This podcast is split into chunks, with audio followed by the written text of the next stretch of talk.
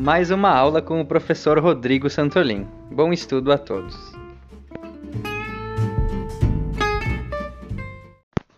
A sociedade do século XXI se caracteriza por ser uma sociedade totalmente globalizada, em que uh, um país consegue se conectar muito facilmente a outro, consegue trocar mercadorias, trocar produtos. Faço uma pergunta: quem nunca comprou nada da China? Qual é um, um dos problemas da, dessa globalização é que a gente tem cada vez consumido mais embalagens. Então, a gente chega a ter até cúmulos de, de absurdo de termos bergamota descascada vendida no mercado, de termos banana unitária embalada e vendida no mercado. Então a gente pode dizer que a gente está vivendo no, no mundo das embalagens. E por que, que a gente tem tanta embalagem? Muito em função desse comércio. Hoje o comércio não é mais local. A pessoa não planta no interior e vem para a cidade vender. A gente às vezes consome produtos que vêm de São Paulo, vêm de Manaus, vêm até de outros países e produtos inclusive perecíveis. Então tudo isso faz com que seja necessário uma melhor acondicionamento desses produtos para que eles durem e sobrevivam a esse tipo de transporte. De qualquer forma, a gente tem que tomar cuidado para não transformar o consumo em consumismo. Qual é a diferença? É que basicamente o consumo é uma necessidade, são coisas que a gente precisa, que a gente necessita. E o consumismo é aquela vontade compulsiva, é aquele desejo de sempre ter o novo, o novo, o novo, o novo. E às vezes acaba gerando muito desperdício. Então essa é a maior diferença. Quem nunca comprou uma coisa só porque achou que estava barata e nunca usou essa coisa, tava, ah, o preço estava bom, vou comprar e nunca vou usar. É normal. Tá? Isso pode ser considerado um baita exemplo do que é o consumismo. Quantas vezes a gente vai no mercado, compra um monte de coisa, ao chegar em casa a gente abre a sacola, a gente tem que botar fora a caixa da embalagem da pizza, o saco que a gente embalou os vegetais, a embalagem da carne, a embalagem disso, daquilo e daquilo. Isso é bem diferente do modo de vida dos nossos pais e antepassados, que eles iam na mercearia, compravam tudo a granel, tudo não, mas basicamente tudo, então a gente usava menos embalagem. Isso tem esse, uh, esse uso de embalagem tem como consequência o descarte excessivo de resíduos sólidos no ambiente. Se esse descarte for racional, ou seja, se ele for 100% reciclado, se o que não, que não pode ser reciclado for destinado a um local adequado, num aterro sanitário, for uh, ser incinerado num, num, processo licenciado, não teríamos problema. A gente tem o maior problema hoje é que o retorno das embalagens para destinação adequada é muito baixo. Então a gente acaba tendo esses produtos, esses consumos, produtos consumidos em excesso e as sobras dele, lançadas em zonas de mata, em corpos hídricos. Quem nunca tá, esteve na praia e vem uma embalagem de picolé trazida pelas ondas. Ou coisas até piores, né? A gente vê a, a gente vê muito lixo e resíduo na água e nos matos. Então, para conversar sobre esse problema do consumo das pessoas, a gente tem que tratar o termo de pegada ecológica. O que, que pode ser considerado a pegada ecológica? Pegada ecológica é o tamanho da área produtiva, incluindo terra e, e água, que uma pessoa necessita para viver ao longo da, do, de um ano. Então, a pegada ecológica é medida em hectares e ela engloba a parte da terra produtiva, ou seja, tudo aquilo que precisa ser plantado para a gente consumir, a parte de água ou de mar produtivo, então essa parte de pescado e de outros recursos que a gente depende que vem da água, uma fração diária necessária para a geração de energia e uma fração diária que a gente usa no nosso dia a dia como área urbanizada, que seria nossas cidades. E além disso, uma fração diária para a conservação de toda a biodiversidade, porque a gente só vive em equilíbrio, porque tem toda uma biodiversidade em equilíbrio, que nos garante que a gente não tenha infestações de pragas e outras coisas. Com relação à pegada média da população mundial, hoje ela está em torno de 2,7 hectares por pessoa por ano. E qual é o problema? É que a gente pegar os 7, quase 8 bilhões de pessoas que estão na Terra e fizer essa conta, a gente precisava ter 1,5 planetas Terras para abrigar essa pessoa. Ou seja, a gente está operando com um déficit ecológico.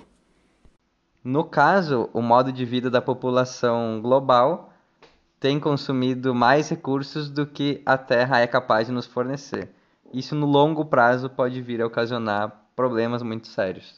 Tem projeções que para o ano de 2050 a nossa pegada ecológica vai ser tão grande que a gente vai precisar de dois planetas Terras para ser capaz de fornecer tudo aquilo que a gente precisa. Esse é um assunto polêmico, porque ele engloba, uh, no cálculo mundial, ele engloba todas as populações. Então, a gente sabe que temos, por exemplo, na África subsaariana, populações muito pobres e com modo de consumo muito, muito reduzido, muito escasso, de muita dificuldade, populações marginalizadas. Enquanto a gente tem outras nações que têm um modo de vida muito mais pautado em consumo. A gente sempre, sempre cita a, a, a nação americana, né? os Estados Unidos da América o modo de vida do americano ele faz com que a pegada ecológica deles, ou seja, se todo o planeta Terra fosse habitado por americanos naquele modo de vida, a gente precisaria hoje de cinco planetas Terras para conseguir suprir essa demanda. Então fica sempre o desafio da gente tentar ter um modo de vida mais simples ou mais epicurista possível, para que a gente possa minimizar a nossa pegada ecológica e, e não contribuir para que a gente venha a ter esgotamento de recursos naturais no futuro próximo. Então, resumindo a pegada ecológica, assim, fazendo um, uma frase final, a pegada ecológica é a quantidade de terra e água que a gente necessita para sustentar o nosso modo de vida. Porque a ideia de pegada, porque seria como se fosse o pé que a gente deixa na terra, é o quanto a gente vai consumir ou quanto a gente precisa de área. E deixa também um, um, um esforço de um pensamento. Se a biocapacidade do planeta Terra com a quantidade de população que, que existe é de 1,8 hectares por pessoa, eu pergunto, vocês conseguiriam sobreviver trancados numa área que tivesse água e terra com 1,8 hectares sem depender de nada externo? Então a gente vê como as relações humanas e como essas a globalização e as trocas de trabalho são importantes para a gente conseguir sobreviver e tentar minimizar o nosso impacto. Aproveitando o fenômeno dessa pegada ecológica, foi criada uma nova pegada, que é a pegada hídrica. O que, que mede a pegada hídrica? Ela mede o volume total de água doce que é consumido para produzir os bens, os produtos, os utensílios domésticos e para suprir as necessidades fisiológicas de um indivíduo. A pegada hídrica levanta questionamentos, né? Por exemplo, para se produzir um quilo de carne de boi, são consumidos mais ou menos 17 mil litros de água. Para se produzir um quilo de manteiga, mais ou menos 18 mil litros de água. Para se produzir um quilo de queijo, são, são consumidos mais ou menos 5.200 litros de água. E que água seria essa? Essa é a água que é utilizada no processo. Então, por exemplo, para a engorda do boi, a água que o boi consome é a água que evapotranspira na pastagem que ele come. Então, é uma água chamada de água invisível. E essa questão da pegada hídrica, ela levanta questionamentos do ponto de vista de por que, que a gente vai produzir, por exemplo, arroz numa região de seca, sendo que o arroz consome muita água. Então ela nos leva a questionamentos de a gente consumir água nos locais, consumir, eh, fazer processos que consumam água em locais que tenham alta disponibilidade. Locais que têm baixa disponibilidade de água não tem por que se plantar coisas que consomem muita água. A gente tem exemplos polêmicos, por exemplo, a cervejaria Corona que se instalou no Novo México. O Novo México é uma cidade que tem escassez hídrica. E para se fazer cerveja, se consome mais ou menos 5,5 litros de água para cada litro de cerveja. Ou seja, necessita de consumo de água. Então, por que botar uma cervejaria numa região que é praticamente um deserto? Temos também a cultura de uva, na, principalmente na África e África do Sul. A uva consome mais ou menos 610 litros por quilograma. E também, por que plantar uva numa região de escassez hídrica lá na África? Não faz sentido. Então a pegada, a pegada hídrica, ou seja, a quantidade de água invisível que tem para se gerar produtos, ela traz questionamentos sobre a maneira com que a gente usa e explora a água. E a, a percepção de valor isso é um grande, uma grande polêmica, né? um grande tema. Então, por exemplo, a mesma água que a gente usa na nossa casa para tomar, para beber, é a mesma que a gente usa para mandar nossos excrementos embora. O preço é o mesmo. Então a nossa percepção de valor acaba sendo a mesma. Ah, a água é um preço barato, então ela não tem muito valor. Mas não é isso, isso, isso é uma falácia, não é verdade. A gente precisaria conseguir ter a percepção do valor intrínseco da água o que a água vale de verdade. Se a gente soubesse o valor da água, certamente a gente não usaria a mesma água que a gente usa para beber para diluir os nossos excrementos. Então cabe esse questionamento. Então tem, tem até inclusive estudiosos que propõem que a gente aumente o custo do consumo da água. Hoje a gente paga apenas o tratamento e a distribuição, a gente não paga o bem em si, a gente não paga a água. Tem estudos que entendem e que defendem que a, a engenharia ou todas as ciências vão evoluir muito a partir do momento que a gente passe a pagar a água. A água como um valor, um valor fixo. Por quê? Fixo não, né? Um valor que, que varia. Mas por que, que se pagar água, não só o consumo e o tratamento seria interessante? Porque se a gente tivesse essa percepção de que a água que a gente bebe é a mesma que a gente manda no vaso sanitário embora e que essa água tem valor, a gente em teoria não mandaria mais ela pelo vaso embora. Então surgiriam novas invenções, novas tecnologias que levariam cada vez a um consumo menor de água dentro de nossas práticas diárias. Hoje isso não acontece porque a água não tem valor. Quem irriga uma fazenda hoje não paga pelo uso dessa água. Só que essa água ela é um bem infinito, né? ela é um recurso natural e que deveria ser preservado. Então tem esse questionamento. Eu recomendo muito. Uh, o Netflix tem um, um, documentário que é A Crise da Água. Esse documentário está dentro de, um, de uma série que se chama Explain ou Explicando. Então recomendo muito que vocês assistam A Crise da Água. Lá vocês vão ver todas essas discussões uh, sendo apresentadas por pessoas de renome internacional.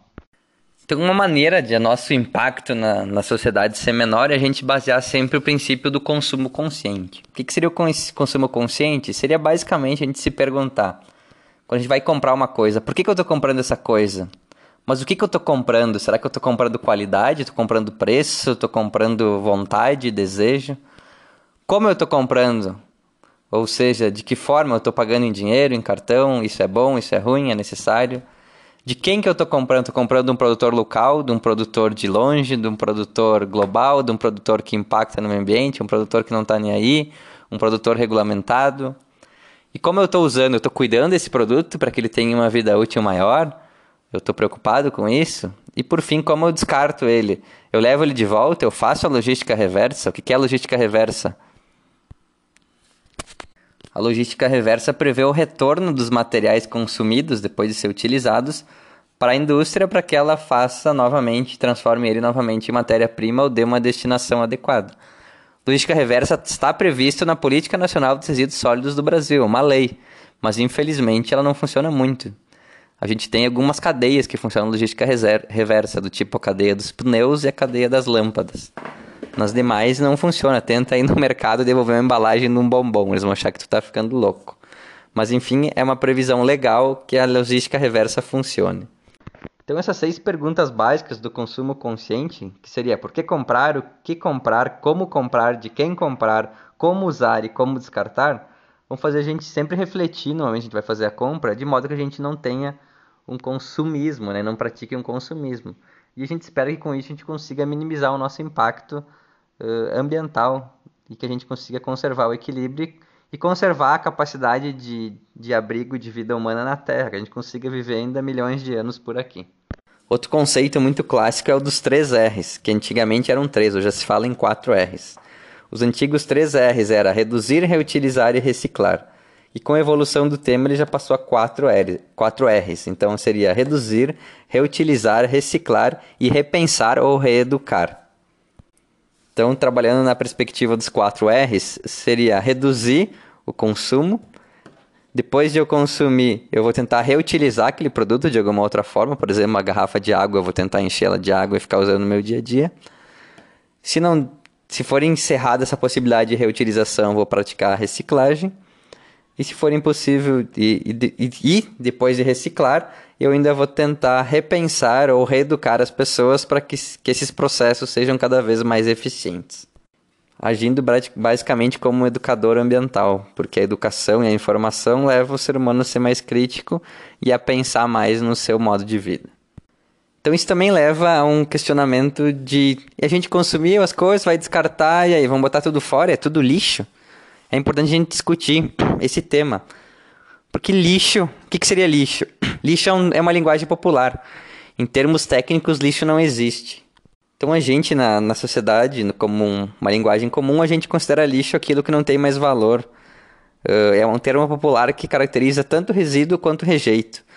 Mas como eu falei, ele não deve ser utilizado em documentos técnicos, em artigos, porque ele é uma linguagem popular, ele é um jargão, ele é um, uma linguagem coloquial. O, a maneira certa de se caracterizar as sobras do, do nosso consumo é caracterizar como resíduo ou como rejeito. O que, que seria resíduo? Resíduo é todo material que depois de ser consumido e ser descartado, ele ainda pode ter alguma possibilidade de uso, seja por meio de reciclagem ou reutilização. Então seria, por exemplo, uma garrafa PET depois de consumida, ela é um resíduo. Por quê? Porque ela pode ser ou reutilizada enchendo de água, como dei de exemplo antes, ou ser reciclada. Uma latinha de alumínio, da mesma forma, ela pode ser lixada, transformada num copo, ou ser mandada de volta para a indústria de alumínio para fazer fundição e se tornar novo alumínio. Então isso é um resíduo. Já um rejeito é todo aquele material que depois de ser consumido ele não consegue mais ser reaproveitado, reutilizado, porque não tem ainda um processo tecnológico viável ou não é economicamente viável re recuperar ou reciclar esse material. Então o rejeito é aquilo que não tem como ser reinserido na cadeia produtiva. Então a gente pode ter como exemplo de rejeito papel higiênico consumido, papel higiênico do banheiro, papel higiênico sanitário, um preservativo depois utilizado, uma fralda utilizada, um absorvente. Então essas, essas, esses exemplos são rejeitos porque ainda não existe uma solução economicamente viável de reciclagem ou de reuso desses materiais. Então eles são considerados rejeitos e a única alternativa ao tratamento deles é fazer uma disposição final, que seja ela em aterro controlado ou com incineração ou um outro processo tecnológico que seja devidamente licenciado. Em termos gerais, no Brasil, os rejeitos deveriam ir parar todos em aterro sanitário. E da mesma forma, os resíduos deveriam ser retornados sempre à cadeia produtiva e serem transformados em nova matéria-prima. A gente sabe que isso não acontece. Até podia fazer um parênteses, o que é um aterro sanitário? O aterro sanitário vem substituir o lixão. Lixão era uma área de terra em que o pessoal ia e largava lixo. Ia recobrindo de terra e não tinha nenhum cuidado. O que, que isso ocasionava? Contaminação de água, de solo e afins. Então o aterro sanitário surgiu como alternativa a isso. Como é que se faz um aterro sanitário? Se abre uma cava, uma vala, e se impermeabiliza ela. Se impermeabiliza como? Com argila orgânica, com gel manta, com várias camadas de materiais impermeabilizantes. E se coloca também drenos nesse fundo que vão ser conduzidos para uma estação de tratamento de esgoto. Por que, que tem drenos no fundo? Porque depois, quando eu colocar resíduos nesse, nessa área, esses resíduos vão largar um líquido chamado chorume, que é altamente poluente. Se ele ficar ali, ele vai ficar, praticamente vai alagar aquela vala. Então tem que ter esses drenos que conduzem esse chorume para estações de tratamento de esgoto. Então, como eu estava explicando, o aterro sanitário ele é uma cava em que é colocado drenos e impermeabilizado todo esse fundo. E aí é sendo, vai sendo lançados os resíduos ali e diariamente eles são recobertos com solo de modo a se evitar contato com eventuais pragas, ratos, roedores e até para evitar que a população menos favorecida socialmente vá lá fazer catação. Pela lei, somente rejeitos deveriam ir parar no aterro sanitário. Mas a gente sabe que não, que boa parte do lixo urbano, do resíduo urbano, seja ele rejeito ou não, vai parar no aterro sanitário, no, no aterro sanitário, infelizmente. Hoje, a vida útil dos aterros é de mais ou menos 15 a 20 anos, eles são dimensionados para isso. Considerando que boa parte da fração do que é encaminhado para lá poderia ser reciclado, a gente poderia ter uma vida útil dobrando desses aterros. Então isso é um problema, tá? É um problema de gestão de resíduos sólidos. Infelizmente só se resolve isso com tecnologia, com investimento. E aí só vira um tabu, porque ninguém quer pagar para mandar o lixo embora de casa. Tá? Isso é um problema. Da mesma forma, ninguém quer, ninguém quer pagar mais caro pelo uso da água. Mas as pessoas não entendem que isso é um processo que ocasiona problemas e impactos bem severos. Então, uma solução seria o aumento de taxa de lixo e a modernização dos serviços de coleta, triagem e destinação final. Mas isso ainda é uma utopia em termos de Brasil.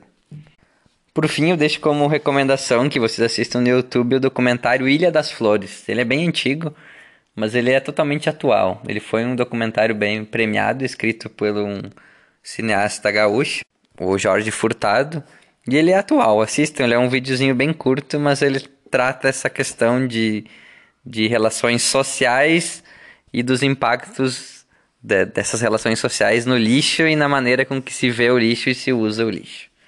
Tá bom, pessoal?